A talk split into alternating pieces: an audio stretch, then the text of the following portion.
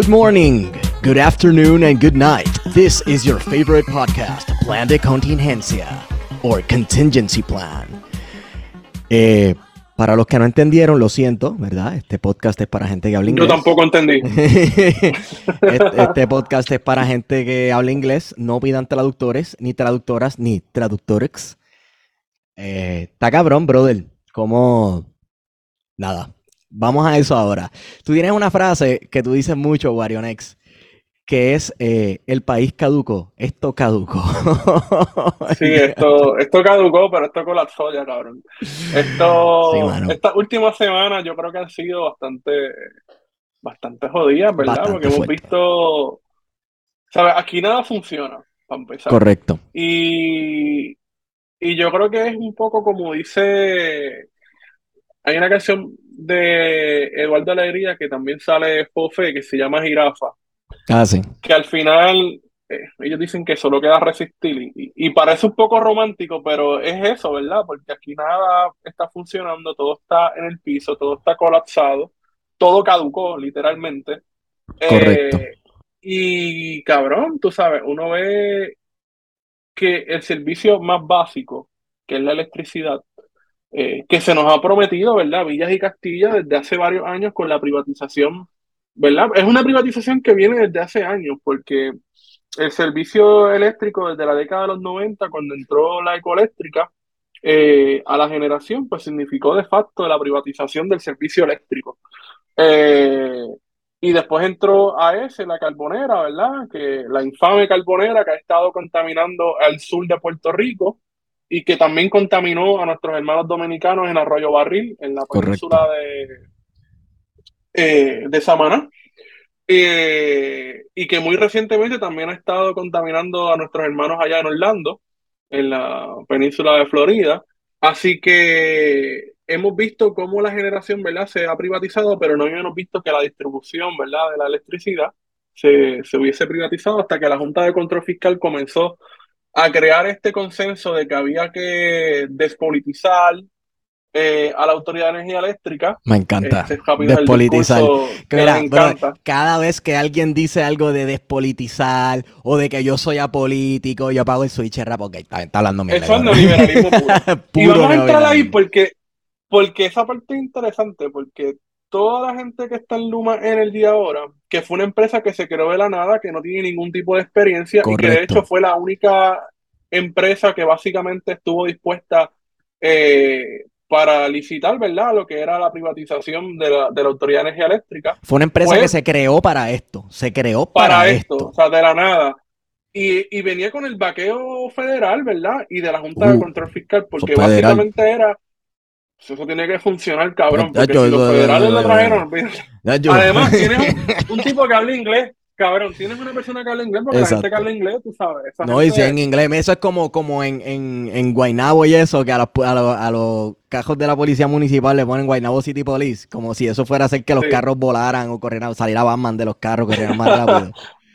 La Ahí- gente ahí escucha el yo no inglés, el difícil. pero- Oh, espérate, el difícil, el difícil, espérate. espérate. Oh, muy sí. serio. Hay una escena de esta, de esta novela de Luis Rafael Sánchez de la Boba Aérea, Ajá. en la que hay un, un boricua que habla inglés y se creía la hostia. Y entonces los demás puertorriqueños que estaban en el avión, que eran unos íbaros del carajo de la isla, que no sabían un carajo de, españ- de inglés, estaban súper sorprendidos porque el tipo hablaba un inglés, oh, mira, tiene que ser importante, están gabanados. Eh, y pasa exactamente lo mismo ahora con este tipo, con este, que, que aunque no es un gringo, ¿verdad? Es un canadiense, Correcto. eh, es este tipo alto, eh, que él habla inglés, ¿verdad? Que, que imposible que él sea corrupto. O sea, ¿quién iba a pensar que Julia Keller iba a ser corrupta? Ella venía a poner derechito el sistema de educación, al contrario. Correcto. Mira dónde terminó. Eh, Ven acá, digo pausa, pausa, pausa, pausa. ¿Tú crees que por eso también eso fue la, la- el reemplazo de, de Rosemilia con el gringo este alto que habla inglés en el FBI? ¿Tú crees que eso fue un psyop para tener exactamente ese mismo efecto? Un poco para comandar respeto Claro, aquí en también. Puerto Rico cuando saliera ese americano hablando español masticado. ¡Ay, María! ¡Qué americano! Y que me encanta que dice, cuando dice, no, estamos velando a ustedes. Ey, sí, Que la- sí, eh, sí, sí. tú- en ese español bien gringo, ah, lo estamos velando y les vamos a dar una sorpresa. Sí, sí, Eh, bien, tío Sam, Uncle Sam is, eh, wants you, tío is Sam. watching you, sí, sí, sí, sí, sí, sí. Que, que es la, la visión de esta policíaca gringa que ha tenido siempre con Latinoamérica, con estas repúblicas, de que no, te estamos velando y tan pronto hagas algo y hay un, un gobierno corrupto, te vamos a meter mano porque vamos a restaurar la democracia y la confiabilidad en las instituciones, cuando aquí Correcto. realmente todo está colapsado. Pero de- decía eso de la despolitización porque la mayoría de los miembros ahora de Luma Energy, ¿verdad? De la empresa Luma Energy, son pasados administradores de la Autoridad de Energía Eléctrica y políticos de carrera, básicamente. Así que estamos hablando de la misma gente trabajando para la empresa que supuestamente venía a solucionar precisamente los problemas que llevaron a la autoridad a donde estaba. Es la misma mierda. Entonces, a mí- eso es lo que da gracia a la privatización en este país, que eh, eh, la misma gente que estuvieron a cargo, de la, a cargo de las agencias gubernamentales, ¿verdad? Que las llevaron a la prángana, pues ok, privatizan esa, esa empresa gubernamental y a quienes meten a administrar o en las corporaciones, ¿quiénes son los que la fundan? Los mismos anormales que cogieron y la llevaron al piso, loco. Sí, este, además que recordemos que, ¿sabes? Ya falta la culminación de este proceso de privatización de la energía en Puerto Rico, que es la venta de la, de la infraestructura de generación, ¿verdad? Porque Sí. la, la- el grueso de la mayoría de la generación en Puerto Rico sigue siendo pública, pero hay varias empresas eh, que están generando electricidad y que de hecho cuando salen de servicio la autoridad tiene que suplir y asumir el riesgo, ¿verdad? De encender el sistema, como ha pasado estos últimas, estas últimas semanas que Coléctrica y AES estuvieron fuera, por eso es que hubo apagones en el área metro, Sí. porque cosas que, que cosas que no hace sentido hoy día, ¿verdad? Que a veces uno escucha en televisión es que la electricidad del área metro se produce en el sur de Puerto Rico Así mismo. y este, pero eso son cosas técnicas, pero que no hacen ningún tipo de sentido hoy en día, ¿verdad? Eh, pero yo quería decir una cosa, y era que el, el sector privado en Puerto Rico siempre se ha gestionado, ¿verdad? Hablando históricamente, cuando ha gestionado la infraestructura eh, en Puerto Rico, por ejemplo, el agua, las carreteras con las autopistas de Metropista, por ejemplo, el aeropuerto con Aerostar, eh, las telecomunicaciones, entre otros sectores que en algún momento fueron utilidades públicas, nunca, eh, nunca han procurado, ¿verdad?, invertir en innovaciones o mejorar la eficacia, ¿verdad? Por ejemplo, el aeropuerto de San Juan es un desastre. Es un desastre. Entonces la cosa es que, Eh, claro, la libre empresa es el motor de la innovación, etcétera, et- etcétera. Por eso es que la gente Oh, se lo tiene, se lo oh. tiene masticado a Elon Musk y, y no, no se ponen a leer todos los contratos que Y- tiene de subsidios del Y gobierno. eso tiene, exacto, ahí, va, porque eso tiene un, un efecto directo, ¿verdad?, sobre nosotros los consumidores porque no recibimos ningún beneficio. El servicio de Luma Energy es una mierda. Es más, yo te Correcto. diría que no es que estamos diciendo que la Autoridad de Eléctrica era, olvídate, porque era una mierda también. Olvídate. Y era una mierda porque sabemos que había una clase de política que la utilizó Jarapillo, como jarapillo. automático, Jarapillo. socialista, comunista. O sea, socialista, Eh, comunista, malabarista, tírame la pista. Pero yo creo que, ¿verdad? Que aquí, como tú muy bien señalas, las inversiones que sí se hacen en el, en el sector privado que está, entre comillas, gestionando esa- esas utilidades públicas, curiosamente, como tú muy bien dices, vienen de donde? De inversión pública, tanto estatal como federal. O sea, esa, esa inversión que se ha hecho en el aeropuerto, por ejemplo, ha sido del gobierno. Esa inversión que se van a hacer en los aeropuertos de Puerto Rico y en los puertos que ahora los van a privatizar en el área de San Juan, ha venido del gobierno de Puerto Rico. Entonces, el gobierno de Puerto Rico gasta una cantidad ridícula de dinero, le pone las cosas bien chévere, el kiosco bien lindo, y se lo da a precio de pescado bajo, y entonces, sin ningún tipo de fiscalización, que ese es el problema principal de Luma, que no hay ningún tipo de fiscalización, y que no es hasta hoy, ¿verdad? Estamos hoy a 18 de agosto 18, correcto. que el gobernador dice, ah, pues mira, ¿sabes qué? Vamos a crear esta oficina que se la creó de la nada para en Fortaleza, para entonces un poco fiscalizar eh, a Luma Energy. Entonces, Claro, yo no sé, a mí me parece que era un, me pareció, me pareció que fuera como un damage control ahí de momento. Mira, Eh, Guarionex, eh, eh, yo me estaba acordando, ok, pensando en la frase tuya de que el país caducó, también estaba viendo el video de un muchacho extranjero, no sé exactamente dónde es, porque tiene, no, tiene como apariencia de oriental, pero habla como colombiano. Yo no sé, pero ese es lo chévere del mundo del, siglo XXI, ¿verdad? y de la inmigración y de la gente que se va moviendo aquí. Allá. Ah, tú dices el coreano. Sí, este, que, que él oh. estaba esperando una guagua pública. Él estaba esperando una guagua pública y entonces el tipo hace como un TikTok, un video, yo no sé, quejándose. Mira, este, yo llevo, voy por una hora aquí esperando y este, es para coger la ama de aquí a allá, tú sabes. Y aquí llevo un montón de gente esperando. Claro, la reacción se fue viral la pendeja. La reacción de los fotutos que se compra un carro, esto en Puerto Rico. Ok, o sea, diablo loco. Juan Fotuto tienes que ser para de verdad decir esa mierda con cara de serio, Tú sabes. Este, y, y ahí tú te das cuenta, ok, el país caducó por ahí. Eh, ¿Tú te acuerdas cuando la doctora Polo, tú sabes que esto es un referente de la televisión latina? Vanguardia latinoamericana. Que hasta en Francia ven a la doctora Polo. Correcto. Pues, la doctora Polo hizo estos, programas de ficción que ella hace, que son muy entretenidos. Eh, hubo uno de estos programas en la que el tema central era el tráfico humano en Puerto Rico, ¿verdad? La trata humana. Sí. Y ella trajo una, ¿verdad? Obviamente hay una cuestión de ficción en la mierda, ¿verdad? De la trama, la gente que lleva, que son gente conocida en Puerto Rico como la Vampi, el León Fiscalizador, etcétera, que han participado de esos programas.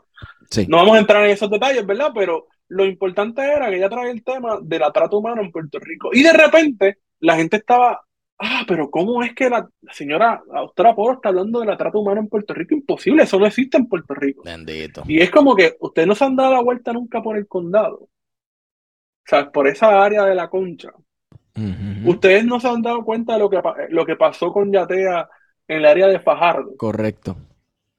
¿Sabes? Y así hay un montón de casos y la gente es súper ofendida, como tú dices, bien fotuta, de no, imposible, porque ya está hablando mal de Puerto Rico. Pues no, estaba diciendo una gran verdad de que en Puerto Rico, ¿verdad? Hay trato humano. Lo dice la, Chacho, de Ricky Martin, por ejemplo. En, en Isla Verde, loco. Diablo, esa área de Isla Verde, loco, eso es un hotbed de trata humana, de explotación, prostitución infantil, de todo tipo. Lo que pasa es que, claro, estas cosas pasan en la cara de uno y, uno no se da cuenta.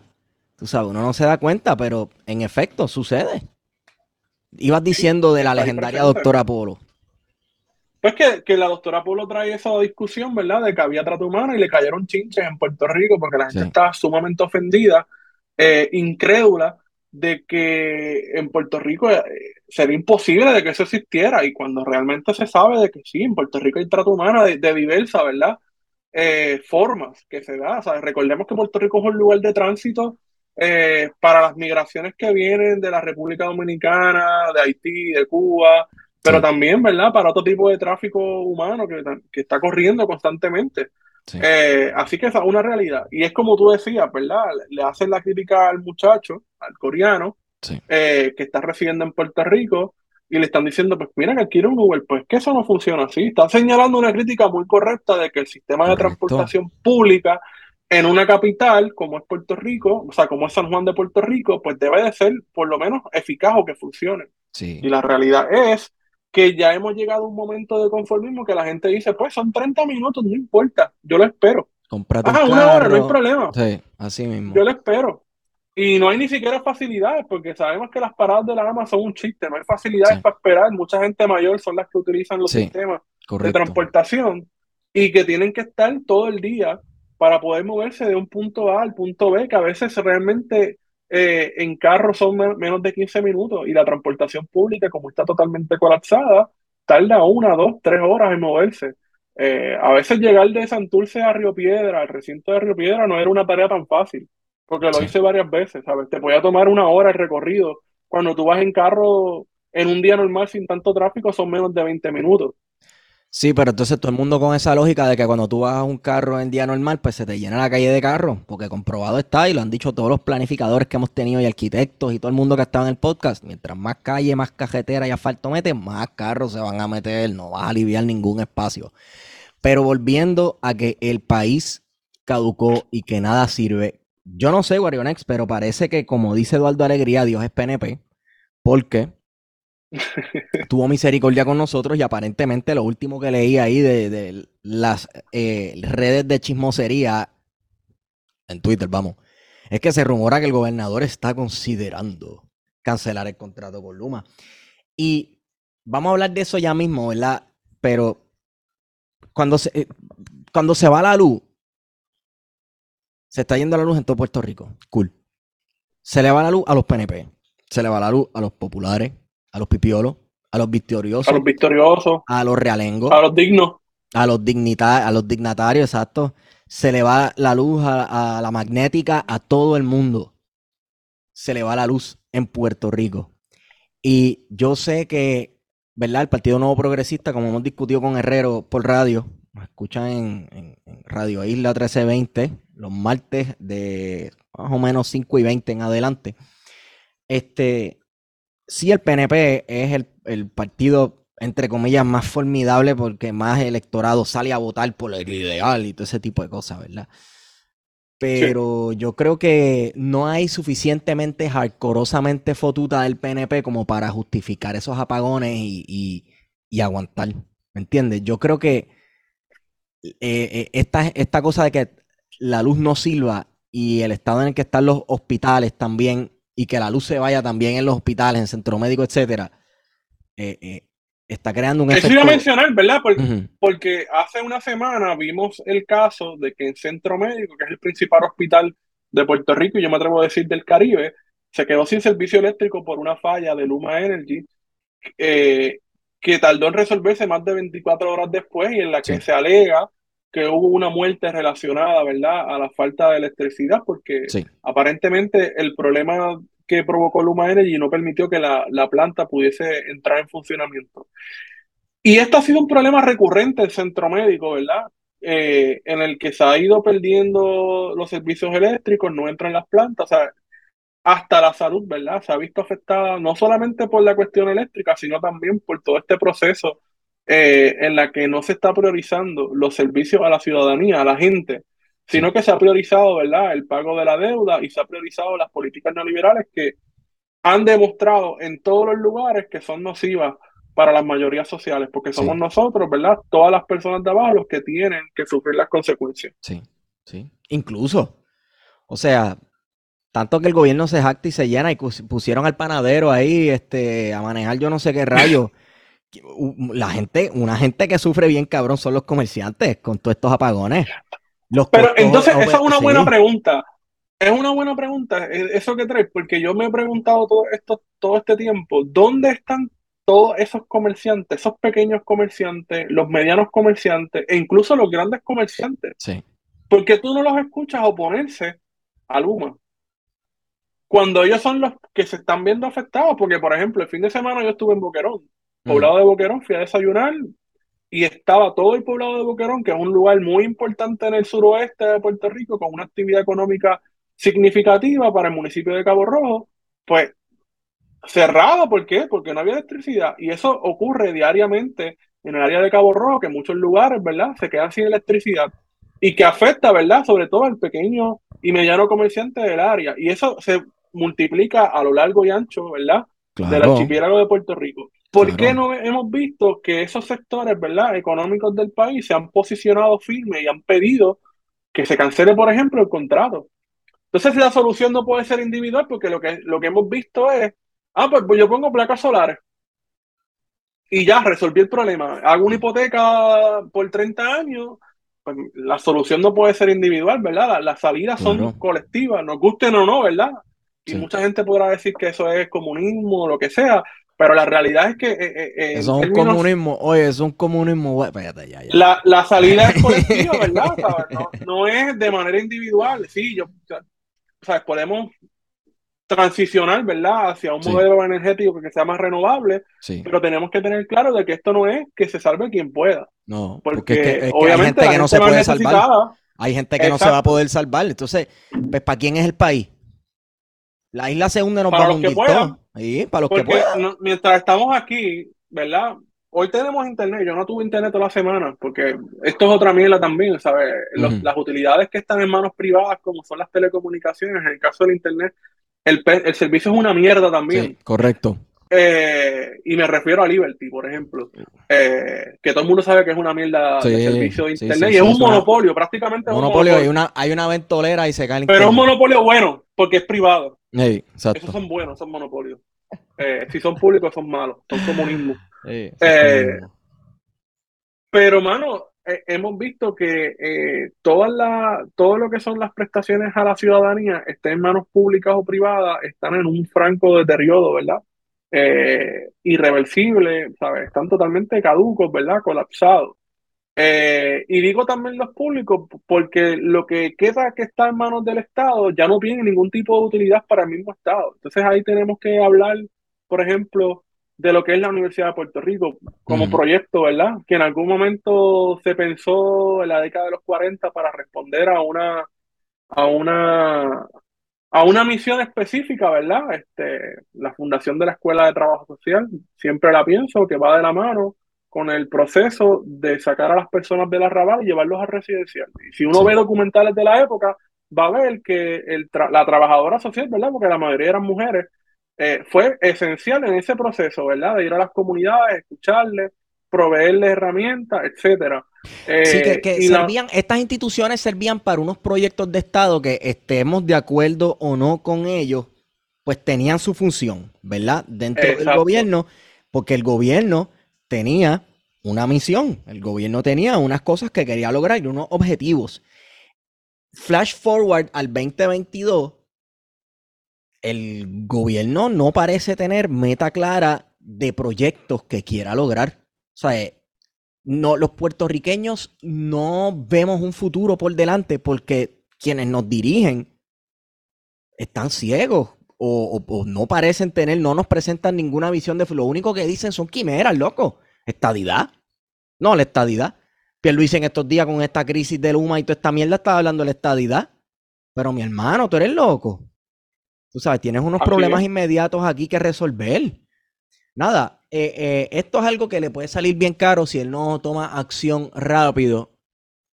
Y en realidad, ¿qué tú crees, Wario? ¿Cancele o no cancele? El ¿Cancela o no cancela este el contrato con Luma? Yo creo que no lo va a cancelar, pero va a hacer el aguaje, ¿verdad? De pedirle eh, rendición de cuentas, entre comillas, que van a hacer una rendición de cuentas a Mickey Mouse. Claro. va a ser algo bien faturo. es verdad, va a ser una cosa bien mierda. Eh, y va a ser el aguaje porque obviamente, ¿sabes? Tú tienes a un tipo eh, como Jay, con Y. Uy, Jay es la estrella del momento. Jay, Jason Ford. él destaca de, tú sabes, los, puntos. ¿sabes? Tú puedes estar de acuerdo con el tipo, como puedes, puedes amarlo, puedes odiarlo. O sea, no hay, ahí no hay break. No in between. y yo no suelo ya no, no suelo consumir, ¿verdad? sus productos, aunque también siempre he dicho que es un tipo que pues, a veces hace cosas, unas investigaciones cabronas y hace unas aportaciones muy buena la discusión. De hecho, tiene un programa en el que participa un buen amigo de nosotros que se ha guillado con unos reportajes y unas cuestiones de periodismo, oh, periodismo investigativo bien brutal. Saluditos a. Esa es la única parte del programa que me encanta. Escuchar a Hermes cantando en televisión, porque todo el que escucha a Hermes sabe que Hermes no habla, Hermes canta. Está rapeando. La marihuana sintética. le queda cabrón. Pero dicho eso, ¿verdad? Hoy hizo Jay unas expresiones en la televisión, en la tarde que fueron bastante contundentes. Yo creo que yo nunca había visto a nadie en televisión de Puerto Rico bajarle tan fuerte al primer gobernador de Puerto Rico, y menos un tipo que, pues, ¿sabes? Es un presentador, ¿verdad? Un tipo que tiene una audiencia cabrona. Sí, ¿sabes? Este, que uno no la consume, pero tú sabes que en Puerto Rico todo el mundo sabe quién es Jay Fonseca y todo el mundo ve y consume los productos de Jay Fonseca. Eh, expresarse de una manera tan contundente, pidiendo explicaciones al gobernador, porque evidentemente el gobernador ha estado todo este tiempo justificando a Luma, eh, no le ha querido pedir explicaciones, ha estado en su defensa, y que ciertamente Jay también nos confirma una cosa, que ya lo sabíamos, ¿verdad? Pero que lo confirma a las mayorías sociales, que quien realmente gobierna este país no es eh, el gobernador Pedro Pierluisi. Eso, hermana. Es la hermana. Es, hermana. es Cari Pierluisi. Ese es el contacto, esa es la ficha clave. Cari Pierluisi. ¿Ok? La dueña del que trono a su vez está conectada, ¿verdad? Recordemos quién es su esposo, ¿verdad? Y todo lo que está conectado, toda esta mafia que, que, es la que realmente gobierna en Puerto Rico, que es la clase dominante, todos esos apellidos, que son los mismos apellidos de siempre, la misma gente mierda, que llevan ya desde que llegaron invadieron los españoles a Puerto Rico, ¿sabes? Es esa misma gente que está aquí. O con la cédula de eh, gracia. o con la cédula de gracia. Eh, los mismos blanquitos de siempre, eh, que son los que dominan y controlan, ¿verdad? la discusión y naturalmente pues controlan la política puertorriqueña, ¿verdad? Y, y, todos los aspectos de la economía puertorriqueña. Y Jay hizo unas expresiones que a mí me parecieron bastante, bastante fuertes, ¿verdad? Para verlas en televisión en ese horario.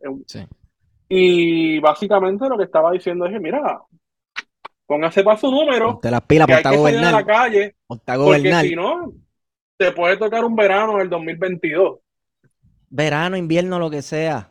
Lo que sea, pero la, gente, el weekend, el weekend del 2022, la gente está harta, loco. Entonces, encima de eso. Técnicamente todavía estamos en verano, ¿verdad? Sí, sí, sí, chacho, con el calor que yo tengo, cabrón. Eh, la cuestión es que Pierluisi no le pide rendición, ¿verdad? No, no hay rendición de cuentas con Luma, que no la va a ver.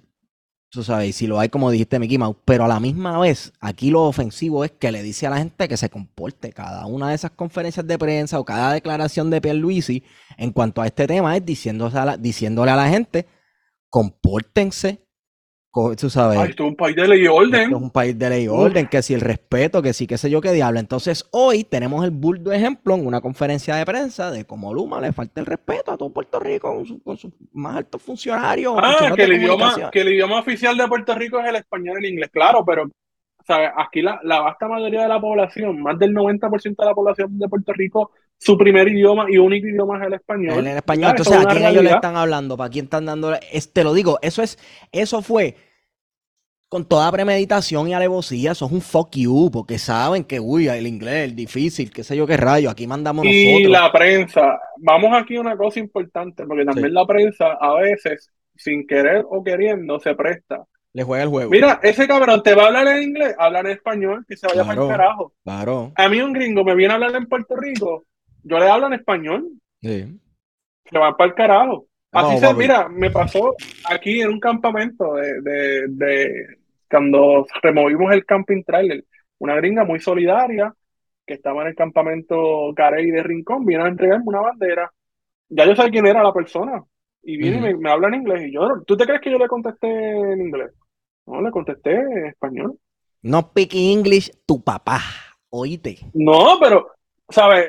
No me importa porque yo creo que, que esta gente tiene que saber que lo mínimo que tenían que hacer era tener un traductor. ¿verdad? un intérprete allí. Claro. Y allí había una persona que podía hablar español, que era Mario Hurtado, que se comportó de una manera bastante irrespetuosa, eh, que interrumpió a los periodistas. Ese era el momento para que los periodistas se pararan y se fueran para el carajo y dejaran a esta gente hablando en su circo. Que yo creo que eso es una cosa que también falta dentro del periodismo, que es la solidaridad entre, entre, entre el grupo, ¿verdad? Entre el gremio. Entre el eh, en situaciones tan jodidas como esa, ¿verdad? Sí, pero, pero haciendo la salvedad, haciendo la salvedad que hemos, sí hemos visto eh, actos de solidaridad dentro del gremio, ¿verdad? Ante oh, situaciones como los ataques de la muñeca. Como la de Tomás Rivera Chats. También, exacto.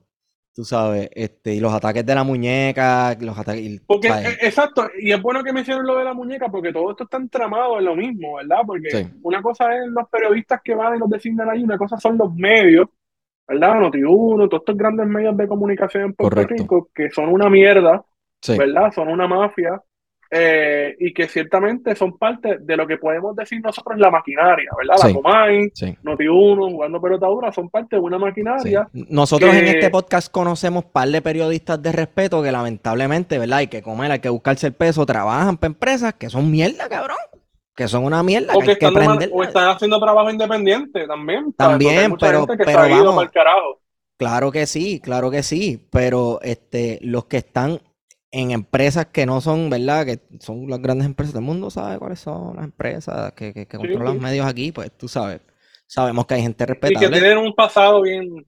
Sí, sí, exacto. Eh, eh, sabemos que hay gente respetable trabajando allá adentro que cuando te pones a buscar, vamos de nuevo otra vez a la década del 40, empresas de, de, comunicaciones que se fundaron con todo ese dinero de desmantelar las empresas públicas, ¿verdad? y ya, si saben de lo que estamos hablando, saben de qué apellido específicamente nos referimos. Oh, sí, claro que sí.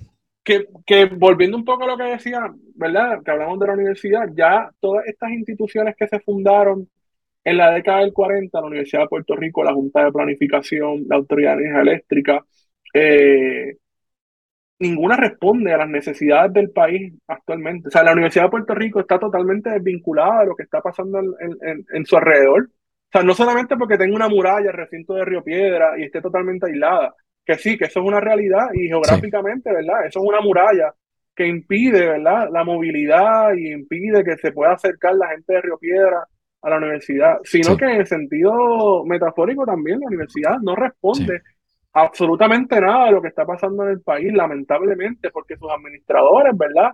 Han sido monigotes, ¿verdad? De las administraciones que han estado en Fortaleza. Y, y, lo mismo, ¿verdad? Ha pasado con la Autoridad de Energía Eléctrica, que hemos visto cómo la política partidista dentro de la agencia eh, destruyó por completo ese proyecto eh, el mozo de llevar electricidad a diferencia de otros lugares de, del mundo, Puerto Rico es de los pocos lugares, yo creo que quizás de los únicos en el Caribe, donde se le llevó electricidad al campo y el pueblo. en los lugares más al garete, tú ves una puta torre de transmisión.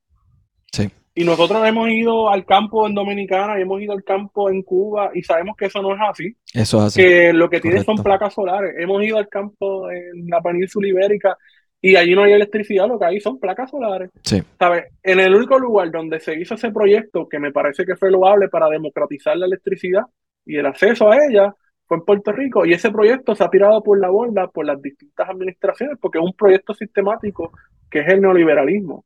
Que yo creo que a resumidas cuentas, todo lo que hemos visto en la Autoridad de Energía Eléctrica con la llegada de Luma, ¿verdad? Eh, tiene una cosa que alguien dijo en algún en, algún momento, ¿verdad? Que era un Puerto Rico sin puertorriqueños. Estamos viendo cómo se está, cómo todo indica, ¿verdad? De que esa, ese Puerto Rico sin puertorriqueños cada vez está más cerca. Porque si tienes un Puerto Rico que caducó, ¿verdad? Colapsado, pues las opciones para sobrevivir, ¿verdad? Y, resistir aquí son mínimas, ¿sabes? Son mínimas. humano, cabrón, sobrevivir y vivir en Puerto Rico, ¿sabes? Yo creo que drena, cansa estar aquí. Con estas condiciones están jodidas. Sí, pues, y está la famosa válvula de escape, que es la cuestión de, pues, o sea, vete para Kissimmee. Y nada, y allí tienes el ¿verdad? Revolución JetBlue. Revolución JetBlue, este, vete allí, allí de, seguro tienes par de primos allí ya que te vaquen en lo que tú coges, que tú coges, ¿verdad? Este, estabilidad y eso, y, ya. Y ya. Tú sabes, parece. Déjame, no, déjame ponerme aquí, no, no, ponerme aquí en Willy Cultura de, de, es una super conspiración de ya lo bueno que a veces la gente coge unas calenturas porque es como que yo no sabía que ir a un concierto era obligado. Pero ¿eh o no es cierto, cabrón? Ah, vamos, este, al que le guste Willy, o sea, al que le guste, al que le guste cultura, sabe lo que Willy, sabe lo que Willy lleva, ¿verdad? Dale rewind a para que tú veas lo bueno que te trae. Contenido, porque hay, hay, cosas que uno consume, por ejemplo, uno puede leer mierdas de Vargas Llosa y uno sabe que el tipo es un facha. Exacto. Pero uno puede leer su literatura y disfrutársela. Sí. Pero uno sabe que no va a consumir sus opiniones políticas en el país de España. Así que lo mismo uno tiene que hacer, ¿verdad? Con gente como Willy, que no va a consumir toda la mierda que habla. Y pues, o sea, que le gusta la música, pues chévere, pero si vas al concierto, pues al garete. Sí, y después vas a criticarlo. Lo que pasa es que, claro, este, no sé ni cómo llegamos a este tema, pero el que... El que no tal cárcel dentro de no tal cárcel. No tal cárcel dentro de no tal cárcel. No, no, no, que él, él está medio a lo loco desde hace tiempo y, y, y, qué sé yo, pues tú sabes, si tú fuiste a tu concierto y has estado prestando atención, pues claro que, pero sabes, sabes que tarde o temprano... porque que Willy está al garete, eso es cierto. Está al garete, cabrón. Está al garete. opiniones totalmente irresponsables. Súper eh, irresponsable. Pero, cabrón, eso también es lo que uno escucha por ahí. Ah, pues, pero claro. A mí me sorprendió. Pero claro. A mí me sorprendió que hasta en mi espacio laboral ¿sabes? Estoy hablando de una escuela. Nuevo orden mundial, plan 2030. Y no se queda como que. pandemia. Todo eso, pero es que, es que eso no es algo que mis oídos no eh, sean vírgenes a ellos. Eso se habla en todos lados que uno va. Eso uno Y escucha gente que tú esas dices, pero wow, cabrón. Así mismo. Que uno se sorprende porque uno dice, Así pero mismo. este tipo me lo está diciendo en serio. Y, y realmente sí, es en serio. Sí. Venga Eh, acá, hay toda una conspiración. Pero vamos a hablar de eso. Vamos a conversar sobre esto, que si plan 2030, que si plan DM y esta mierda. ¿Verdad? Más allá de que, de que estén al garete o no. ¿Por qué la gente está tan propensa a creer esas mierdas que uno lo ve, y escucha esas opiniones en tantos lugares distintos y de gente de diversas extracciones porque- sociales? ¿Por qué? ¿Por qué Porque- eso está tan arraigando yo- tanto? Porque yo creo que también den- dentro del fondo, obviamente, yo no quiero atar esto, pero lo puedo atar. Quizás lo voy a traer por los pelos y me van a regañar. Pero puedo pensar de que muchas veces esta creencia en teorías de conspiración que tienen que ver con el gobierno, ¿verdad? O con que hay una élite detrás, que no Sí. deja de ser cierto tampoco. O sea, vamos a hablar claro. Pero Ciertamente claro, hay unos grupos de personas. los burgueses, papi, Eh, el capital, recordemos- la patria, claro que sí. ¿Tú te acuerdas la, la conferencia esta que se dio en medio de la Segunda Guerra Mundial en la que se decidió que el patrón oro era la que iba a dominar el Correcto, dólar? correcto. La de Elson Woods, creo que fue, me parece.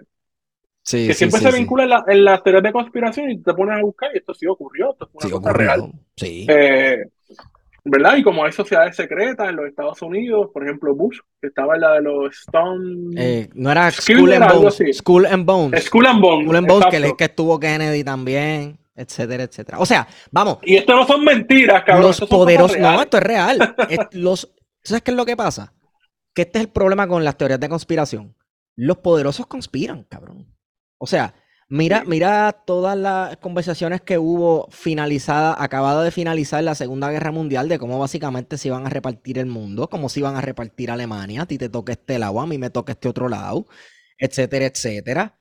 ¿Me entiendes? La gente poderosa sí conspira, ¿verdad? Vivimos en un país en el que un imperio que ha eh, tenido poder sobre nosotros ha conspirado contra nuestro pueblo, ¿verdad? De manera burda, a veces de manera abierta, a veces tras, ¿verdad? Este, eh, eh, sendas misteriosas, diría yo, etcétera. Pero sí los poderosos conspiran, sí, definitivamente, sí, definitivamente hay gente que ostenta tener eh, todo el poder del mundo y quedarse con todo de todo el mundo, definitivamente. Pero ha- hay, hay una Sí. cuestión también, yo creo que es una mezcla, ¿verdad? Por ahí se puede colar la cuestión de los cristianos, estos milenaristas, de que el fin del mundo se acerca y que al final de los tiempos va a venir el anticristo y la, y la bestia y un gobierno mundial y va a querer matar a todo el mundo que es racista y que sé yo qué diablos. Por eso somos una cultura bien propensa a creer eso porque somos cristianos culturalmente. Pero, pero también tiene que ver la, la, la crisis de representación. Quizás esto es atra- atraerlo por los pelos, pero la, la desconfianza que hay en el Estado, en las sí, las instituciones, instituciones en la, clase política. Correcto. Y esto es una cosa que se ve evidente, donde más en Puerto Rico, claro que se ve, pero donde más evidente lo hemos visto en los últimos años ha sido donde los Estados de Unidos los de Estados. Unidos, el bastión de la libertad y la democracia, por lo menos, por lo menos, algo bueno hay que sacarle a esto. La gente se está dando cuenta que Estados Unidos es una mierda, cabrón. Escuchar gente del Partido Republicano pidiendo la abolición del FBI, cabrón. ¿Cuándo tú? O sea, yo no pensé yo vivir para esto. Dios mío, señor. Pero, pero tú sabes, que si, si yo escucho a un comunista revolucionario decir vamos a desmantelar el sistema federal de gobierno estadounidense, yo digo, yes. Si yo escucho a un fascista decirlo, yo digo, ¿para qué? digo, el sistema represivo de Estados Unidos está lleno de fascistas, qué carajo. Pero uno dice como que, ¿para qué? Cabrón, tú ¿Para sabes, qué? ¿Qué tú un tipo que tiene un culto como Edgar Hoover, ¿verdad? Que tiene un culto en los Estados Unidos, un Sí. tipo que estuvo, qué sé yo, como casi 20 años dentro de la dentro del FBI dirigiéndolo. Sí, ya, Y que de no. momento tú tengas gente republicanos ahí que digan, no, vamos a desmantelar esta oficina y vamos a cortarle la financiación, Sí. eh, abolish the FBI, es como que pues una cosa bien, bien, bien, es, burdo bien lo que, loca. se, lo que se está viviendo dentro de los Estados Unidos es una cosa bien ridícula y claro, es un espectáculo mundial porque Estados Unidos se ha encargado de que todas las cámaras del mundo estén constantemente apuntando hacia donde ellos. Este, y, y ahora el mundo está viendo el espectáculo ocurrir en vivo todo ese colapso, pues claro, la gente trata de buscarle explicación. Hay gente que se niega a los cambios, hay gente que se resiste, etcétera, y le busca explicaciones de, de no sé, loco, de todo tipo, de todo tipo. Yo creo que va, va, va, yo creo que la línea que tú traiste de que la gente está insatisfecha de cómo están corriendo las cosas y, y se está dando cuenta de cómo todo está colapsando, pues por ahí hay algo. Y la gente busca otras cosas, ¿verdad? Porque es igual que las religiones, la gente busca creer ah, en diferentes cosas. Claro. Eh, en momentos de crisis, ¿verdad? Porque ciertamente estamos en una crisis eh, global.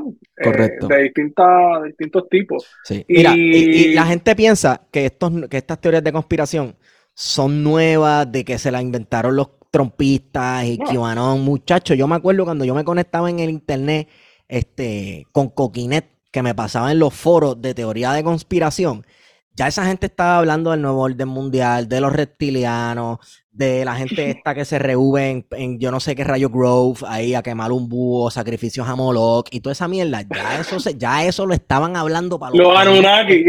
los Anunnaki, sí, los hijos de Anu. De hecho, eh, eh, a mí me interesaba lo de los Anunnaki porque a mí siempre me ha gustado la, cuestión de la historia del mundo antiguo. Yo sabía que eso venía de los dioses de Babilonia y los hijos de Anu y Enki y todas esas cosas. Y, ahí, pues a mí me llamó la atención, diablo, qué tripioso, estaría brutal, qué sé yo. Pero, mano, estas son ideas viejas. Lo que pasa es que hoy día hay una crisis social de tal magnitud que estas ideas locas han encontrado terreno fértil para germinar. Mézclalas con toda la babosería y verborrea que se han inventado los republicanos en los últimos años, ¿verdad? Con un poquito de pullita de grupitos de supremacistas blancos, milicias estadounidenses separatistas, eh, ¿verdad? Que de esos que dicen que Estados Unidos debe balcanizarse y separarse en estado étnico, un montón de cosas bien al garete. Este, pues, pues tienes la tormenta perfecta, loco, para que todas estas cosas ceden. Y claro, eh, eh, lo gracioso es los republicanos que se pasaban hablando de que el gobierno americano, yo sigo que, es el más libre del mundo y ahora ellos son los que te están diciendo, no, confío en el Estado, el Estado es corrupto.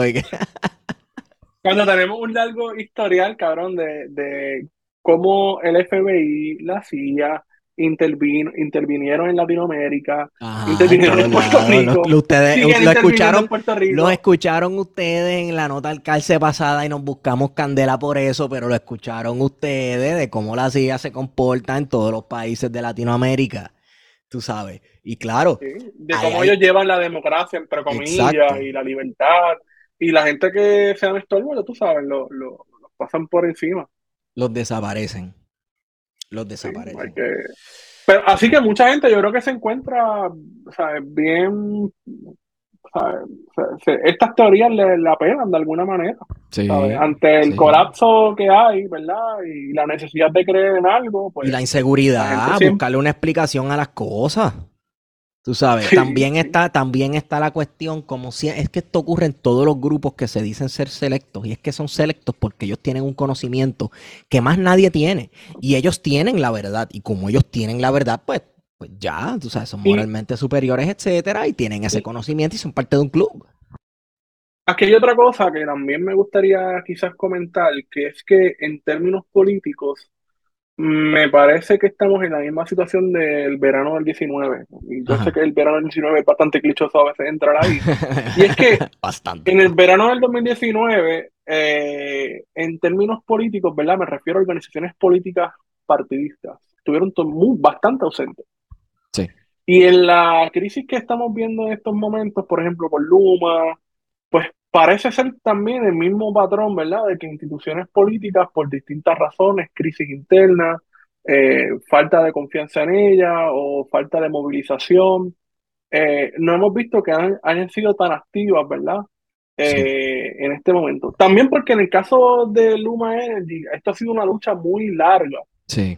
cansona, ¿verdad? por ejemplo, el sindicato, el principal sindicato, que es la UTIEL, lleva tiempo utilizando la vía judicial, por ejemplo, eh, con el amigo y podcast de escucha Emanueli, que ha estado llevando ese caso, eh, y que también ha utilizado la otra vía, ¿verdad?, de la desobediencia civil, sin que los resultados, en términos, ¿verdad?, de, rendición de cuentas, ¿verdad?, objetivos de que hayan logrado, no son palpables. Eh, y eso, ¿verdad? Pues ciertamente tiende a tener un efecto de desmovilización. Correcto. Y yo creo que en algún, eh, aunque la gente está encabronada, de alguna manera no podemos quedarnos en esa resignación de que ah, las cosas no van a cambiar. Y a veces uno, o sea, yo soy el principal pesimista en esto, pero uno tiene que tener la capacidad, ¿verdad?, de pensar de que las cosas sí van a cambiar y van a mejorar. Y uno, ¿verdad?, en colectivo, ¿verdad? Esto no es una cosa individual, esto es en colectivo. Siempre tiene que ser en colectivo. Correcto. De que hay posibilidades, ¿verdad? Hay salidas, porque el neoliberalismo de alguna manera nos hace creer de que no hay salida, no hay alternativa. La única opción posible es la que se nos ha impuesto, ¿verdad? Que es la privatización de todos los servicios. Eh, y no hablemos ni siquiera de lo que son las ONG, que eso es otro tema que... Yo estoy, yo Eh, estoy buscando, yo estoy buscando el momento perfecto para ponernos a hablar un poco sobre la ONG y bueno, es que de- vamos es a un caer, tema este, complejo, es ¿verdad? un tema complejo y complicado que de hecho uno se arriesga a caer en suelo wiliculturoso, loco. Tú sabes, uno se, uno se arriesga a sonar conspiranoico y esas cosas, pero en muchos casos ya se ha visto la causa y el efecto de las acciones de muchas ONG, ¿verdad? Este, Y de cómo, la- eh, o sea, las ONG, las ONG son una forma también de privatizar los servicios, porque Sí. el gobierno dice, ah, le voy a transferir a tal organización sin fines de lucro o no gubernamental la prestación de servicios. Mira, Y- y se lava las manos. ONG, la mayoría se lava las manos. Muchas de estas ONG no, no tienen rendición de cuentas, correcto. que es un poco lo que ha pasado en términos de la seguridad y seguridad entre comillas en los Estados Unidos, que el gobierno de Estados Unidos ha dicho, ¿sabes qué?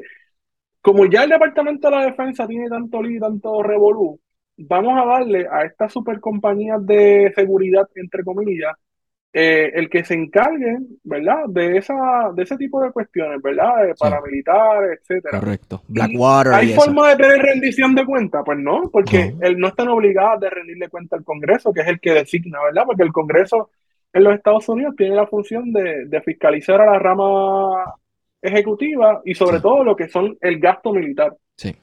La cosa es que, entonces- que estas compañías no operan en suelo americano en muchos casos, como las compañías de También. seguridad. Entonces, ¿quién, quién, quién, quién vela al Y- cabro que vela las lechugas? Lo mismo sucede con la ONG, ¿verdad? Porque una vez que Sí. tú le transfieres a una ONG la prestación de servicios, no tienen que prestar ningún tipo de rendición de cuenta. Entonces tú ves que los ejecutivos tienen salarios de más de 100 mil dólares, mientras la mayoría de su componente humano, ¿verdad? Que son los que están directamente allí, eh, están recibiendo sueldos de mierda. Y lo digo, ¿verdad? Por experiencia, porque yo trabajé con una ONG, eh, que lo que pagaba era una mierda. Sí. Pero cuando uno se pone a investigar, ¿verdad? Eh, quién estaba en el DCO, ¿verdad? Era gente que cobraba una cantidad ridícula de dinero. Y eso se repite Sí, en muchas ONG bastante En conocidas. muchas ONG, ONG bastante conocidas dentro de los Estados Unidos, que si uno las critica coge candela, pero que los dueños o los que dirigen la ONG están por ahí bowling, motherfucker. Tú sabes, están Y lo que quería- como el tío Macpato decir bañándose en dinero. Exacto. Que todas estas ONG son parte de ese proyecto también neoliberal, tú sabes, de lo que hemos estado viendo, porque mientras estamos privatizando, las ONG también son una forma de privatización, ¿o no? Sí, sí. Eh, que eso es otra cosa que tenemos que tener claro. Eh, que eh, estamos viendo la privatización de todo en Puerto Rico sí. y, y yo creo que es importante tomar conciencia de eso. eh, lo que hizo Jay, que yo creo que es un poco también el punto de amarre de este episodio, de Sí. alguna forma, Sí, eh, es como que, mira, hay que hacer algo. sí. Hay y que no hacer es que el algo. tipo sea santo de nuestra devoción, porque no lo es. no lo pero es. ciertamente yo creo que toca, ¿verdad? Sí. Ahí se fue en un viaje Sí, de unos sí. asuntos personales del gobernador que en verdad a nadie le importa. Que cuando yo hablo esas cosas con nuestro amigo Esteban Taveras de República Dominicana sobre cómo aquí se, se, se- los trapos sucios de, de los legisladores aquí de su vida personal se tiran al aire, él lo que me dice es, pero ¿y a ustedes les importa eso? Porque en Dominicana, si roba chavos Es públicos está bien para preso, pero, pero ¿le importa que, que- que- que haga esto o lo otro por ahí? Ajá, yo creo que al contrario, lo ven como algo súper bien claro, chacho, de las andanzas de Hipólito nada más. macho alfa. No, no, no, no. Lo que pasa es que aquí, cuando, aquí, ¿verdad? Este, pues, Bueno, recordemos que el tan caso clásico es el de. Roberto Sánchez Vilella. Claro, claro, claro, pero esto siendo un país tan conservador y, y, ¿verdad? Digo, República Dominicana es Hipócrita bien lo que conser- es. bien- sí, pero es hipócrita, pero sí, sí, pero este eh, y mucho más, ¿verdad? El PNP y el PPD en los últimos años que se la han tildado de los más pro familia, los más pro moral, los más pro esto y lo otro, y entonces pues los pillan en andanzas así y es como que, ah, cabrón, tú no eres el más. Por eso supongo que en parte tiran este tipo de cosas al aire. Creo que eso no venía al tema, ¿verdad? Pero definitivamente la presión, la olla presión se le está montando bien duro al gobernador y, y si él no va a hacer algo, yo creo que Puerto Rico se va a tirar a la calle y va a hacer algo. Yo Sí, creo que esa es la Porque que... yo creo que ya la gente está cansada. O sea, yo creo que todo el mundo está cansado. Yep. Lo que hace falta es la chispa, ¿verdad? Para que la Sí. gente diga, pues mira, para el carajo. O sea, que se vaya el humo y se vaya ¿Cuál, para el carajo. Y cuál podría ser esa chispa? ¿Cuál podría ser esa chispa? Un apagón Ah, que general yo no que dure sé, una semana. Un apagón general que dure una semana. Sí. Una cosa así. Que, que puede pasar, cabrón, porque ya ha ¿Qué pasado? ¿sabes? Yo Recientemente. estuve dos días sin luz los otros días. Normal. Y tú estás en el área metro, tú sabes. Exacto, Pero. ¿Ves? O sea, yo sé de gente, por ejemplo, en Sabana Grande, que estuvo tres días sin luz, cabrón, porque un camión se llevó uno- una- unos postes y pues, se- tres días sin luz, cabrón. Así un pueblo completo. Y aquí en Cabo Rojo se va la luz todos los días, tú sabes. Allí donde yo trabajo, en Mayagüez, se fue la luz esta semana. Eh, ¿sabes? La luz se va todo. O sea, no hay un lugar en Puerto Rico donde no se vaya la luz. Bueno, en Fortaleza no se va la luz, parece. Muñaño. Allí no se va la luz. Fortaleza tienen el aire Eh, prendido todo el día. Chacho, hay que tener esas habitaciones preparadas. Ay, Wario, ¿qué va a pasar con nuestra isla?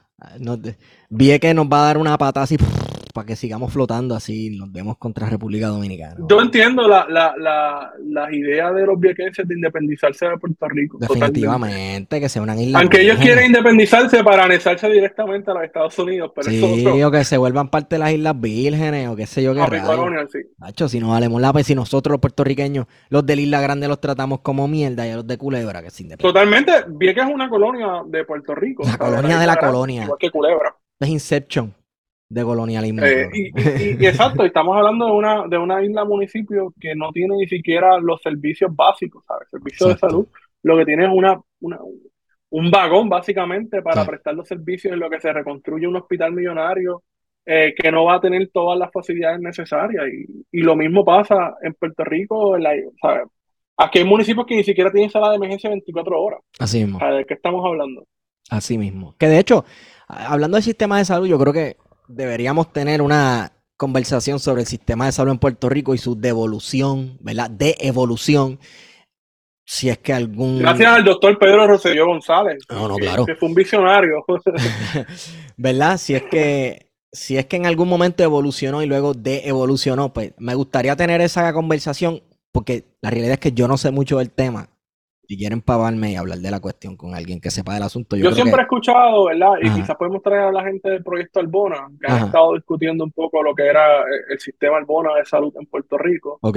porque por lo menos yo creo haber leído algún tipo de referencia que decía que cuando se dio, y de hecho, yo creo que en efecto sí ocurrió, Ajá. que después del triunfo de la Revolución Cubana hubo varias misiones, ¿verdad?, de militares y gente de Cuba en Puerto Rico, eh, sobre todo estudiando lo que era el sistema de salud, porque el sistema de salud de Puerto Ujú. Rico en ese momento fue un referente en todo el Caribe. Y de hecho, recordemos que como parte de la colaboración de Puerto Rico hacia los Estados Unidos era traer, ¿verdad?, Eh, misiones de distintos gobiernos caribeños y latinoamericanos a Puerto Rico a estudiar y ver Sí. el milagro eh, puertorriqueño Ese que fue el llamado, eso fue el llamado punto cuarto, Exactamente. ¿verdad? El punto cuarto, eh, que incluía cuestiones de educación, este, economía, salud, y obviamente lo que estaba pasando en Puerto Rico en términos de salud, pues, fue una revolución también. ¿no? Un proyecto de la CIA. Para meter espías también en otros países y educar la clase También, política. también. Educar la clase política de otros países. Y Pero ya no tenemos para allá. ¿Verdad? Ya no tenemos barriga. Digo, no tenemos barriga de lombrices así. La hora la barriga que tenemos es de tomar barrilitos y. Pero sería bueno, ¿verdad?, hablar de ese tema de la salud, Yes, ¿verdad? Porque Correcto. la, la- el sistema de salud en Puerto Rico es otra mafia también, eh, institucionalizada con los planes Sí. médicos. Eh, que no está ni siquiera orientado en el paciente, el paciente no es la prioridad, eh, y donde el que pueda pagar es el que en, te- en teoría, ¿verdad? Tiene salvación. Bueno, vamos a ver. Dejamos eso pendiente. Este. Vamos a cerrar aquí, porque si no, yo sigo hablando de Willy Cultura por ir para abajo por joder, cabrón. Sí. Bueno, esperemos que sea cierto que el gobernador vaya a cancelar el contrato con Luma, yo lo dudo. Este, pero bueno. Y estaremos pendientes de lo que pase. Correcto. Y grabamos ahí de emergencia si pasa algo con algún, con alguno de los colaboradores y colaboradoras de plan de contingencia. Wario, thank you for being here in Contingency Plan, everybody's favorite podcast. Eh, ¿Dónde te conseguimos? Me consiguen en Güero Candanga en Twitter e Instagram. Eh, aunque no estoy tuiteando mucho, estoy cogiéndome un break ahí de, de tuitear. Porque estoy trabajando, así que de 8 a 3 tengo que dejar mi celular en el carro, lamentablemente. Muy bien, así está, así, ah, chacho. Lo mejor que estás haciendo con tu alma y espíritu. Ahí me consiguen en Steven por Twitter. Y con esto hemos sido con ustedes. Plan de contingencia.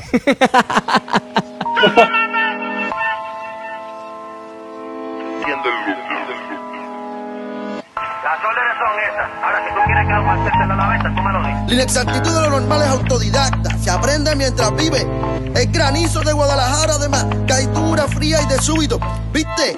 El púlpito del liato, mano, hay tilde, negro y blanco sin grises. Que sacan aus en los puestos terciores sin abracadabra. Cincel y pincel embisten al ganado. Suenan los bucutú, el timbuktu de la barriada. Topan gago, sandinistas, armas largas, sacan de freeze. Salen premiados par de mises. Llegan tatuadas las bestias, desde la batata hasta los tríceps. Subiendo llenas de fuego y de azufre del lago. Cíclopes tuertos compiten para ver quién reina entre tantos ciegos. Sobran los cómplices para darle síncope a los escuincles. Enclenques, clecas, croan en cloaca. Gallinas cluecas ya no resisten. De nuevo alzan las manos las madafacas y enseñan las palmas. Hacen una pava en leña hecha de troncos de palma. Las pencas no van en el suelo. Ya no hay mesía entrando al valle de Sinaí en burro. Aunque hay mucha mula dando muela y me aburro. Pero ni siquiera hay vuelo. Pásame el fili de Cince, micho. Mucho line no pa' tampoco, piche. Muy poco avión pa' tanto vuelo. Dile que la exactitud de lo normal es autodidacta y se aprende mientras vive. Yo, la inexactitud de lo normal es autodidacta, se aprende mientras vive. ¿Te entiendes lo que vive? Deja el cabrón chiste. Deja el cabrón chiste. El cabrón chiste. Deja el cabrón chiste. El cabrón chiste. La. Te robaron la compu, está bueno ya. Chocaste brío de nuevo, está bueno ya. Vienen por tu hipoteca, está bueno ya. Me Está bueno ya, está bueno ya. Te busque el agarre, está bueno ya. Emergencia con la vieja, está bueno ya. Odias mucho tu trabajo, está bueno ya. Está bueno ya, está bueno ya. Deja el cabrón chiste ya, manda. Deja el cabrón chiste ya. Deja el cabrón Ocupas más de las tres, no te metas en lío ahora. Descansa mañana. Bastante preocupaciones tendrás luego.